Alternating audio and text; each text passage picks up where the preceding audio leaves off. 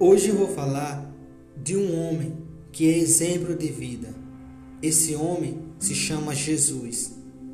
O próprio Cristo sofreu por você e deixou um exemplo para que siga os seus passos. Ele não cometeu nenhum pecado e nunca disse uma só mentira. Quando foi insultado, não respondeu com insultos. Quando sofreu, sofreu calado, mas pôs a sua esperança e justiça em Deus, o justo juiz.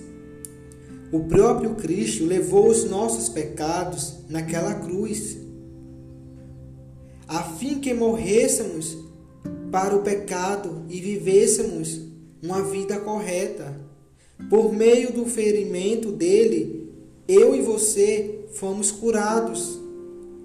Eu era como uma ovelha, você era como uma ovelha que havia perdido o caminho, mas agora foi trazido de volta para perto do bom pastor. Para seguir os passos de Jesus, você precisa conhecer mais sobre ele. Conheça mais sobre o exemplo de vida de Jesus, sobre o seu sacrifício para nos salvar e guiar pelo caminho certo. Leia a palavra de Deus.